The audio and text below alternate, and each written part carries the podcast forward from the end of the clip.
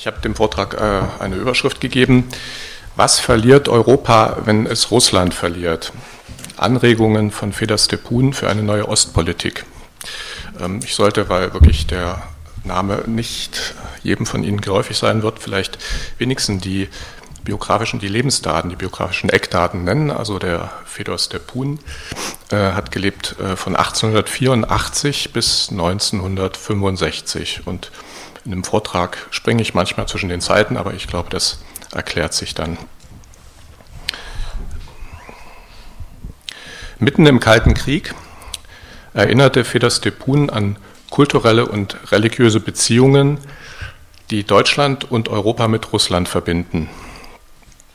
Dabei kam der Münchner Professor auch auf gefährliche westliche Fehleinschätzungen der Großmacht im Osten zu sprechen die seit der deutschen Niederlage 1945 das östliche Europa besetzt hielt und deren Panzerarmeen an der Elbe standen. In Reden und Aufsätzen als Hochschullehrer und Buchautor warb Stepun um Interesse und Verständnis für Russland. Ein solches Anliegen passte jedoch schlecht ins antikommunistische Weltbild der amerikanischen Besatzungsmacht deren ideologische Kriegsführung gerade auf Hochtouren lief. Übrigens mit München als Zentrum der neuen Bewegung gegen die Sowjetunion. Nach dem Zusammenbruch von 1945 fanden deutsche Leser und Zuhörer, die nach geistiger Orientierung suchten, bei Stepun ein alternatives Russlandbild. Der Kaufmannssohn aus Moskau hatte in Heidelberg Philosophie studiert vor dem Ersten Weltkrieg und war 1922 als politischer Emigrant nach Deutschland gekommen. Schon vor 1933 galt dieser vielseitige Intellektuelle als Russland-Experte. Diesen Ruf hatte er sich als erster Lehrstuhlinhaber für Soziologie an der Technischen Hochschule Dresden erworben, als Publizist und Vortragsredner, schließlich auch als erster Autor des Karl-Hanser Verlags. Ab 1937 mit Berufsverbot belegt, war es ihm gelungen, im Westen Deutschlands an sein vielseitiges Wirken der Zwischenkriegsjahre anzuknüpfen. Publizistisch und mit seinen Büchern, allen voran mit den 1947 bis 1950 erschienenen Erinnerungen unter dem Titel Vergangenes und Unvergängliches. Als Hochschullehrer begeisterte er nun in München Studenten und wissenschaftlichen Nachwuchs für russische Literatur und Kulturgeschichte der Moderne. Bundesweit bekannt wurde er durch Vortragstourneen und Radiobeiträge. Stepun scheute sich nicht, unbequeme Wahrheiten anzusprechen. Ein undatiertes Manuskript, Typoskript Russland und Deutschland, beginnt mit folgender Passage. Ich zitiere etwas ausführlicher. Noch nie in der Geschichte, selbst nicht in den beiden letzten Kriegen, waren die Beziehungen zwischen Deutschland und Russland so getrübt wie heute. Durch die Sowjetmacht in zwei Hälften zerrissen, ist Deutschland über sich selbst, sein Wesen und seinen historischen Weg anscheinend völlig im Unklaren. Die ferngeleitete Bruderfeindschaft ist das Novum, mit dem es Deutschland zu tun hat. Worin liegt der Grund dieser Situation? Wer hat die Rote Armee nach Deutschland gebracht und Moskau die Möglichkeit gegeben, von Berlin aus den Westen Deutschlands und ganz Westeuropa zu bedrohen? Mein Stepun. Wir kennen alle den Namen, der die Antwort bedeutet. Die letzte Verantwortung für das mit Deutschland Geschehene trägt die Russlandpolitik Adolf Hitlers.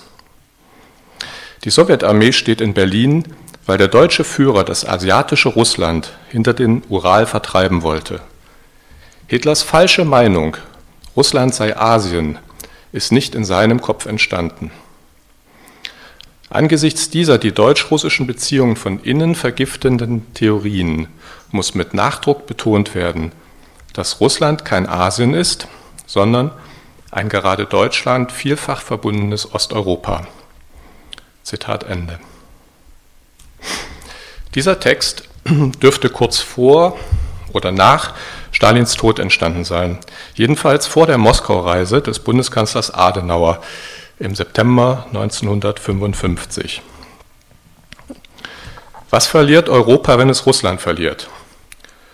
Deutschland zwischen Ost und West. Was hat Europa zu verteidigen? Und Russland zwischen Europa und Asien. So lauten Überschriften von Beiträgen, mit denen sich der Münchner Honorarprofessor für russische Geistesgeschichte Anfang der 1950er Jahre in eine virulente Europadebatte einmischte und auch als Russland-Experte für die Ostpolitik der jungen Bundesrepublik empfahl. Professor Stepun betonte hierbei drei unstrittige historische Tatsachen. Erstens den prägenden Einfluss des Christentums in Russland vor, während und nach der Mongolenzeit im 13. Jahrhundert. Zweitens die substanzielle Erneuerung des Riesenreichs unter Peter dem Großen durch Öffnung nach Mittel- und Westeuropa. Sowie drittens den prägenden Einfluss westlicher Ideen vor allem jedoch von deutschen Dichtern und Denkern, auf die Intelligenzia und deren revolutionäre Rückwirkung auf den Westen, von Bakunin bis Lenin. Tausend Jahre gemeinsamer Kulturgeschichte. Stepun bringt Episoden und Porträts, Zitate und Literaturverweise. Er erweckt dieses Erbe zum Leben, macht es attraktiv. Ironisch kommentiert er Bonmots und populäre Vorurteile, oder vermeintliche wissenschaftliche Erkenntnisse über Russland von den sogenannten Türken des Nordens, wie Leibniz die Russen nannte, oder den lackierten Tataren, wie Napoleon und Madame de Stael die Russen nannten, bis hin zur Theorie der Eurasier. Nichts davon erschien ihm gewichtig genug, um eine Trennlinie zwischen Europa und Russland zu ziehen. Diese Zusammengehörigkeit im Guten wie im Schlechten zeige sich gerade in Krisenzeiten. Durch die Mongolenherrschaft brach zwar die Verbindung nach Westen ab, aber die Ostkirche überlebte und mit ihr christlicher Volksglaube und Bildung. Weder die Grausamkeit des Zaren Iwan IV. noch die Gewaltausbrüche der Bauern in der russischen Revolution waren genuin asiatisch, da ja auch Westeuropa Exzesse erlebt hat, wie etwa das Massaker an den Hugenotten. Beim Aufbau der russischen Monarchie, wie bei deren Untergang, sah Stepun religiöse Triebkräfte am Werk. Der Aufstand gegen das Ancien Regime sei, so seine These, auf eine Pseudomorphose russischer Religiosität im Volk und, wie er das nannte, beim Orden der revolutionären Intelligenz zurückzuführen. Stepun betrachtete Lenin als Erben der russischen Nihilisten, der die Religion mit einer quasi religiösen Inbrunst bekämpfte und Gott gleich eigene Dekrete erließ. Nach Ansicht dieses Emigranten war der Gründer des Sowjetstaates keineswegs ein origineller Denker, sondern Wiedergänger westlicher Ideen, ja, deren extremste Verkörperung. Im Sommer 1945 kritisierte ein Briefpartner im deutschen Exil, der Antifaschist und Verleger Rudolf Rössler, dieses Russlandbild. Stepun sei, lautete der Vorwurf, auf die Revolution fixiert und biete keine Erklärung für den Sieg der Sowjetunion im Zweiten Weltkrieg. Denn Industrialisierung und Kollektivierung der Landwirtschaft, der große Terror, wie auch der Sieg über Hitlerdeutschland kommen bei diesem Autor kaum vor. Es mag persönliche Gründe dafür geben, für diese Zurückhaltung, die Sorge etwa um Angehörige in Moskau. Doch hat Feder Stepun, der die Entwicklung in der Sowjetunion aufmerksam verfolgte, eindrucksvoll dargelegt, warum gerade die Westdeutschen bei aller Westorientierung auch ihren Blick nach Osten ausbilden sollten. Europa müsse aufpassen, das schönste Saatfeld seiner Kultur nicht aus dem Blick zu verlieren, meinte Stepun. Mit den Worten von Paul Valéry, der Russland als dritte Blüte europäischer Kultur nach Antike und Renaissance ansah, erinnerte er an die Einpflanzung westeuropäischer Modellvorstellungen, Technologien und Ideen seit Peter I. Sichtbar geworden in der neuen Hauptstadt St. Petersburg und in den Werken einer dort gezüchteten Intelligenz, die seit Puschkin mit eigener Stimme die europäische Literatur bereichert.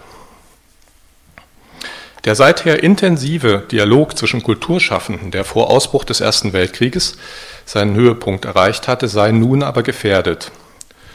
Durch die Konfrontation mit dem Kommunismus werde auch einen intellektuellen Typus marginalisiert, dessen Marxismuskritik und kreative Auseinandersetzung mit Fragen der Religion und Nation nach Stepuns Überzeugung gerade für Deutschland einen Weg aufzeigte, wie Kommunismus und Nationalsozialismus zu überwinden sind. Gemeint war die orthodoxe Intelligenzia, deren prominente Vertreter wie etwa der Philosoph Berdjajew nach der Oktoberrevolution 1917 mehrheitlich in der Emigration lebten.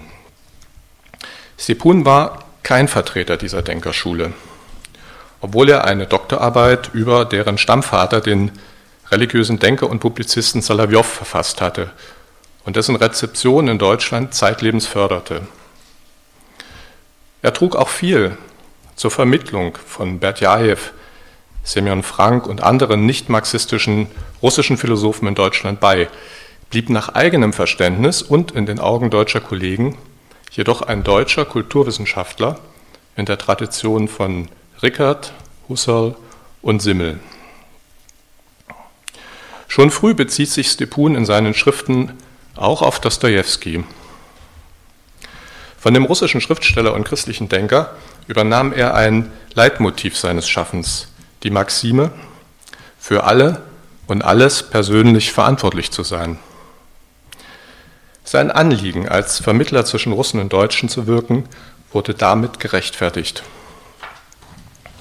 In seinen Kriegsbriefen aus dem Ersten Weltkrieg, die 1929 in deutscher Übersetzung erschienen waren, kritisierte der russische Frontoffizier die wechselseitige nationale Zuschreibung der Kriegsschuld wie auch die eigene Unfähigkeit anzuerkennen, dass jeder für alle und alles schuldig sei. In derselben Publikation formulierte Stepun seine Vision eines transnationalen Intellektuellen, der seine Aufgabe darin erkennt, als Russe zuerst Deutschland beziehungsweise als Deutscher Russland zu dienen. Aus christlicher Verantwortung hat Feder Stepun die Kirchen aufgefordert, sich drängenden sozialen Problemen und politischen Aufgaben ihrer Zeit zuzuwenden. In seinem Aufsatz Christentum und Politik von 1933, 34, in zwei Teilen erschienen, der nur in russischer äh, Sprache vorliegt, appellierte er an Christen gleich welcher Klasse oder Nation, ihre elitäre Abschottung zu überwinden, sich in die Kämpfe der Epoche einzumischen und dem Vormarsch ideologisch motivierter, religionsfeindlicher Diktaturen zu widerstehen, notfalls mit der Waffe in der Hand. Das war nun keine Rechtfertigung für Krieg gegen Moskau. Sipun nämlich lehnte neuerliche Interventionen ab und setzte, wie später in seiner Stellungnahme zur amerikanischen Russlandpolitik noch deutlich wird, auf die evolutionäre Überwindung des Sowjetkommunismus, den er weiter nur Bolschewismus nannte. Dadurch ließ sich eine Mitschuld des Westens behaupten. Gemeint war keine manifeste Schuld, die irgendwie beglichen oder bereut werden kann, sondern eben das christliche Gewissen, sich beispielsweise für das Scheitern der jungen russischen Demokratie verantwortlich zu fühlen. Bolschewismus bezeichnete eben nicht bloß das Unglück der anderen, und eine Bedrohung von außen. Der Begriff stand für die Gefährdung Europas und des Westens von innen. Dagegen sei, glaubt es Depun, eine gemeinsame, auch ökumenische Anstrengung unter Einbeziehung der ostkirchlichen Tradition vonnöten. Und dazu empfahl sich ein Dialog mit orthodoxen Intellektuellen.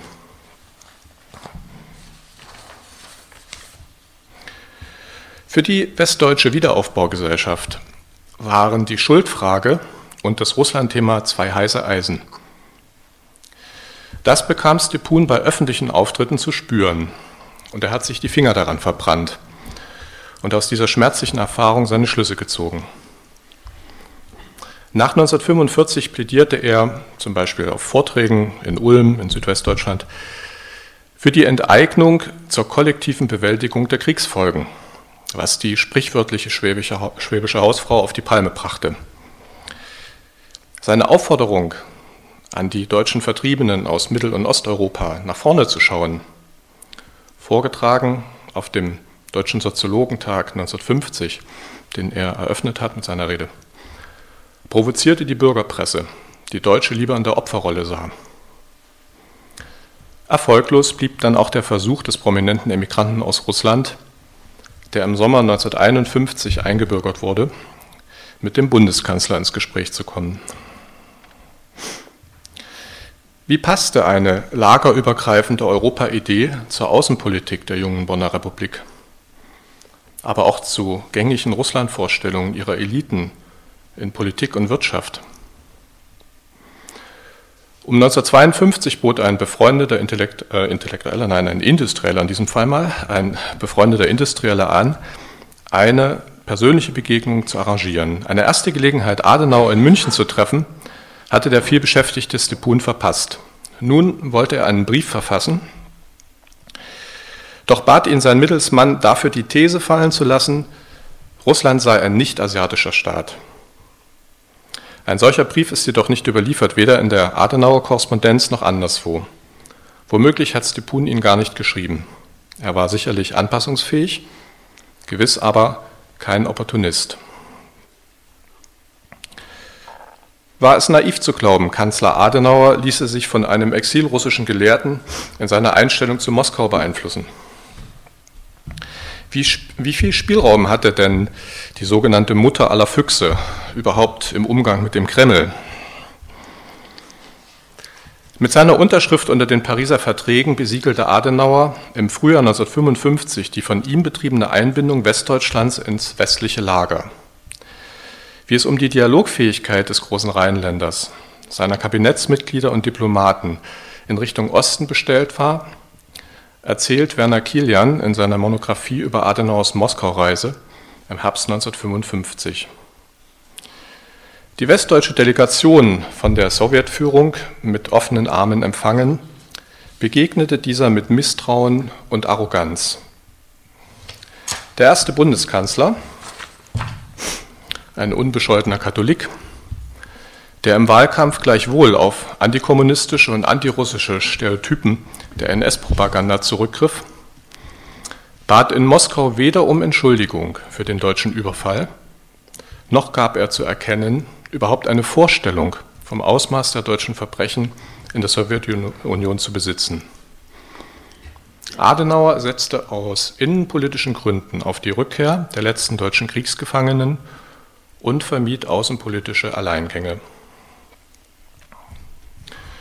Was Feder Stepun betrifft, so verweigerte der sich dem antikommunistischen Konsens der Adenauerzeit. An der Anstellung im US-Propagandasender Radio Svoboda, Radio Liberty in München, wo man ihm, wie aus dem Briefwechsel mit Alexander Kerensky hervorgeht, einen Direktorenposten anbot, lehnte er ab. Stattdessen brachte er seine Vorstellung von einem durch Ökumene erneuerten Europa, die über das exklusive christliche Selbstverständnis der frühen Bonner Republik hinausging, unter die Leute. Stepun weckte Interesse an der Ostkirche. Er stellte Leistungen und Leiden orthodoxer Christen und russischer Kulturschaffender im 20. Jahrhundert heraus als Vorbilder für die religiöse Erneuerung wie auch für Kunst und Kultur im freien Westen. Wozu mitten im neuen Kalten Krieg an einen vergessenen Russland-Experten erinnern? Dessen Engagement bei der versuchten Umerziehung der Westdeutschen nach 1945 in allen Ehren. Nur welchen Gewinn verspricht die Lektüre seiner Schriften noch? Könnten seine Überlegungen zur Dreiecksbeziehung Deutschland, Russland, Europa eine Orientierungshilfe in der sich herausbildenden multipolaren Welt bieten? Die unterschiedliche Rezeption dieses Denkers in Deutschland und Russland gibt einen ersten Hinweis. Während die Amerikanisierung der westdeutschen Sozialwissenschaften und Lesegewohnheiten der sogenannten 68er Generation von Mao zu Foucault und so weiter, zu einer Marginalisierung exilrussischer Autoren und Denker, wie Stepun geführt hat, wurde deren Andenken im Exil gepflegt. Mit der Perestroika begann in Russland die Wiederentdeckung dieser Persönlichkeiten und Werke der Emigration. Heute gilt Feder Stepun in seinem Geburtsland als Klassiker des nicht-marxistischen Denkens. Sein literarisches und publizistisches Werk wurde neu verlegt. Die Publikation seiner Korrespondenz eröffnete wertvolle Einblicke in die geistige und materielle Situation der russischen Emigration im 20. Jahrhundert. Zahlreiche Essays, Lexikonbeiträge, Einführungen zu Briefeditionen und Doktorarbeiten über Stepun zeugen von großem Interesse an diesem Erbe und lassen Tendenzen der philosophischen und kulturellen Neuorientierung im postsowjetischen Russland erkennen. Auch in Deutschland hatte Feder Stepun, wie erwähnt, ein breites Publikum erreicht. Der große Zulauf zu seinen Münchner Lehrveranstaltungen ab 1946 die Vielzahl öffentlicher Auftritte dieses Redners, seine Radiosendungen, der unverhoffte Erfolg des ersten Hansa-Autors auf dem sich entfaltenden westdeutschen Buchmarkt, das alles steht für eine außerordentliche Popularität. Kein anderer Russland-Experte war im deutschsprachigen Raum so bekannt und beliebt wie er. Sicherlich war diese Rolle perfekt auf ihn zugeschnitten. Zum Erfolg trugen gewiss das schauspielerische Talent und die thematische Vielseitigkeit des stimmgewaltigen Gelehrten bei.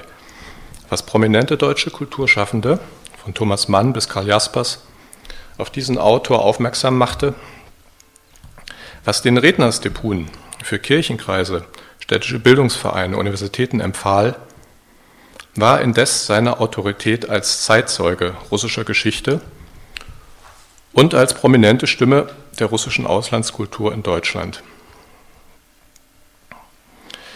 Welche Aspekte seines Wirkens sind heute relevant?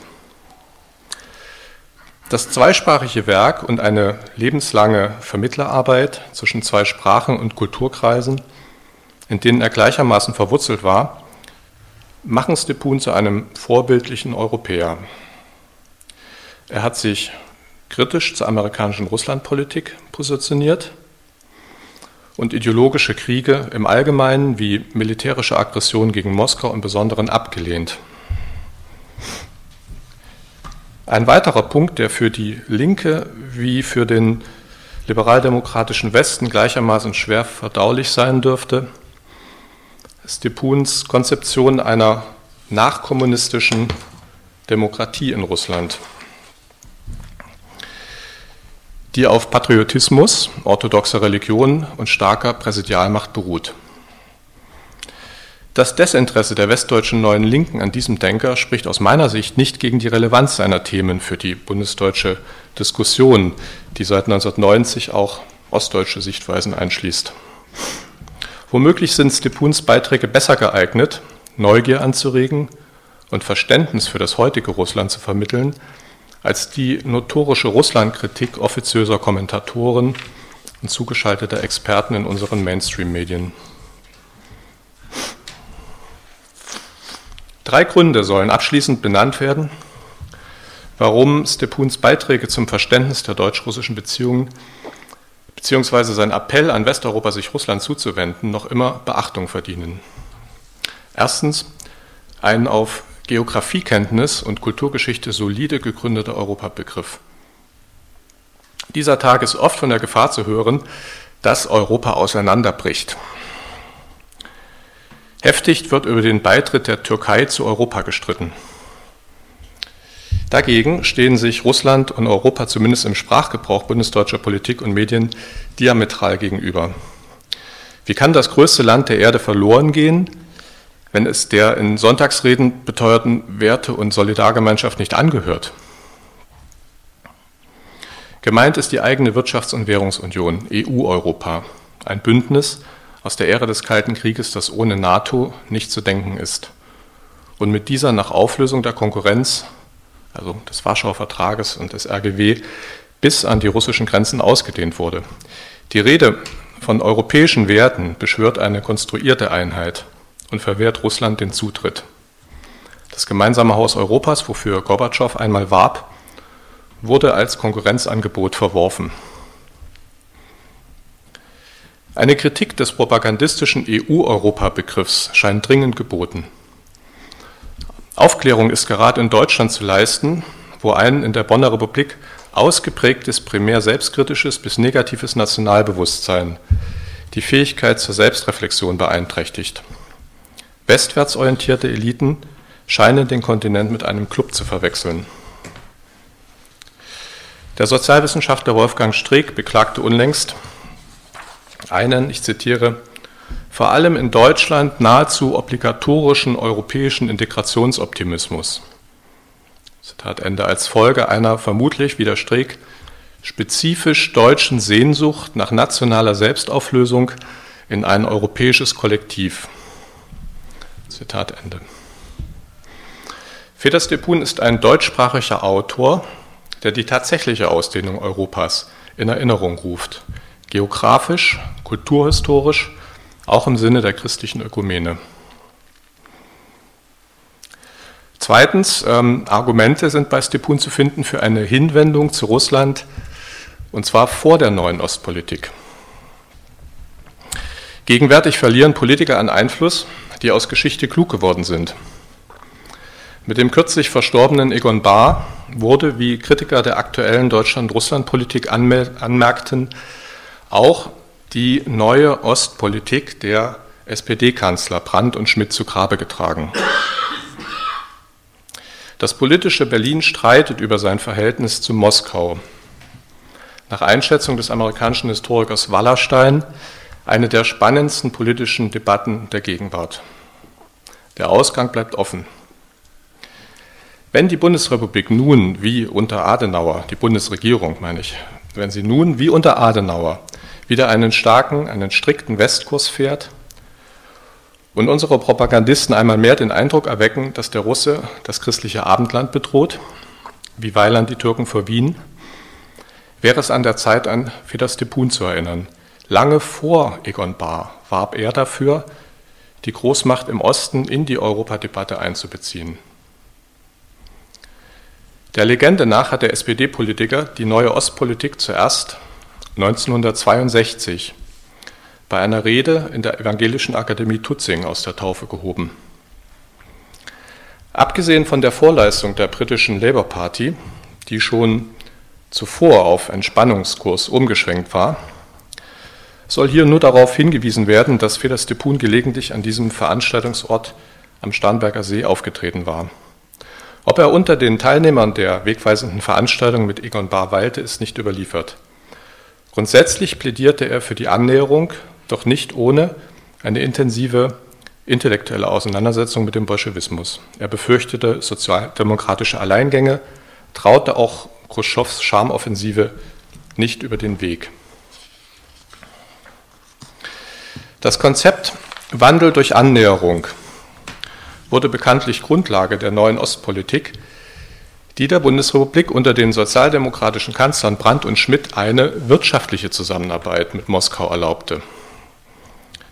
Mit dem Erdgasröhrengeschäft, das Adenauer noch unter Druck aus Washington und London absagte, wurde in den 1970er Jahren die Energieversorgung der westdeutschen Industrie gesichert. Es war das von Federstepun verachtete Krupp Deutschland, das mit dem ThyssenKrupp-Konzern die Grundlage für eine strategische Partnerschaft legte, von der auch Wissenschaft und Kultur profitiert haben. Als Lev Kopelev 1991 aus der Sowjetunion ausgebürgert wurde, erhielt der Dissident auf Vermittlung des NRW-Ministerpräsidenten Rau, dessen Bundesland intensiv mit Moskau kooperierte, in kürzester Zeit einen deutschen Pass und ein Forschungsinstitut. Soweit hatte es Stepun in über vier Jahrzehnten seines Exilaufenthalts in Deutschland nicht gebracht. Der dritte Punkt und letzte Punkt, die pragmatische Zusammenarbeit mit Russland als technokratische Illusion. Deutschland ist mehr Objekt als Subjekt der Diplomatie. So urteilte der Publizist Fritz Schotthöfer nach dem Ersten Weltkrieg. wirtschaftliche Zusammenarbeit mit der Sowjetunion, verabredet 1922 in Rapallo, trug zur Stabilisierung der jungen Weimarer Republik bei. Schotthöfer, der der Frankfurter Zeitung nahestand, plädierte für, ich zitiere, die Anbahnung eines geregelten Austauschs zwischen russischem Rohstoff und deutschem Fabrikat und empfahl dafür, wieder Zitat Schotthöfer, eine sehr kühle Realpolitik. Als die Bonner Republik an diese erfolgreiche Partnerschaft anknüpfte, war dies keine wirklich neue Konzeption. Allerdings hatten eine wirtschaftliche Kooperation und ein intensiver kultureller Austausch weder den deutschen Überfall 1941 noch den weltanschaulichen Vernichtungskrieg gegen die Sowjetunion verhindert. In der Ära Merkel haben Rückfälle in Verhaltensmuster des Kalten Krieges, wie zu befürchten ist, Wirtschaftsbeziehungen, Kulturkontakte und das gegenseitige Vertrauen beschädigt. Von einem Schuldbewusstsein gegenüber Russland, ob nun angesichts deutscher Kriegsverbrechen im Zweiten Weltkrieg, aus christlicher Verantwortung für die gemeinsame Geschichte im 20. Jahrhundert oder auch als Konsequenz aus der deutschen Beschäftigung mit dem Holocaust, sind deutsche Politik und Medien weit entfernt. Westdeutsche Russlandkenner Kenner lassen vor Mikrofonen und Kameras ihrer Enttäuschung über die Politik des Kreml freien Lauf. Hilfreicher wäre es, meine ich, unsere Öffentlichkeit über die Wiedervereinigung der im 20. Jahrhundert zweigeteilten russischen Kultur seit den 1990er Jahren zu informieren. Das spürbare Unbehagen mit Blick auf die neue Rolle der orthodoxen Kirche und der durchsichtige Versuch, den erstarkten Patriotismus der Russen auf Propaganda zurückzuführen, weisen auf erhebliche Wissenslücken und fehlenden intellektuellen Austausch. Ich komme zum Schluss. Mit Stepun ist ein wissenschaftlicher Philosoph und politischer Publizist zu entdecken, der beiden Sprachen und Kulturen aktiv verbunden war. Nach zwei verheerenden Kriegen hat er es geschafft, in der deutschen Öffentlichkeit und im akademischen Milieu das Interesse an einem Austausch zu wecken, der über Gasleitungen und Tourismus hinausgeht.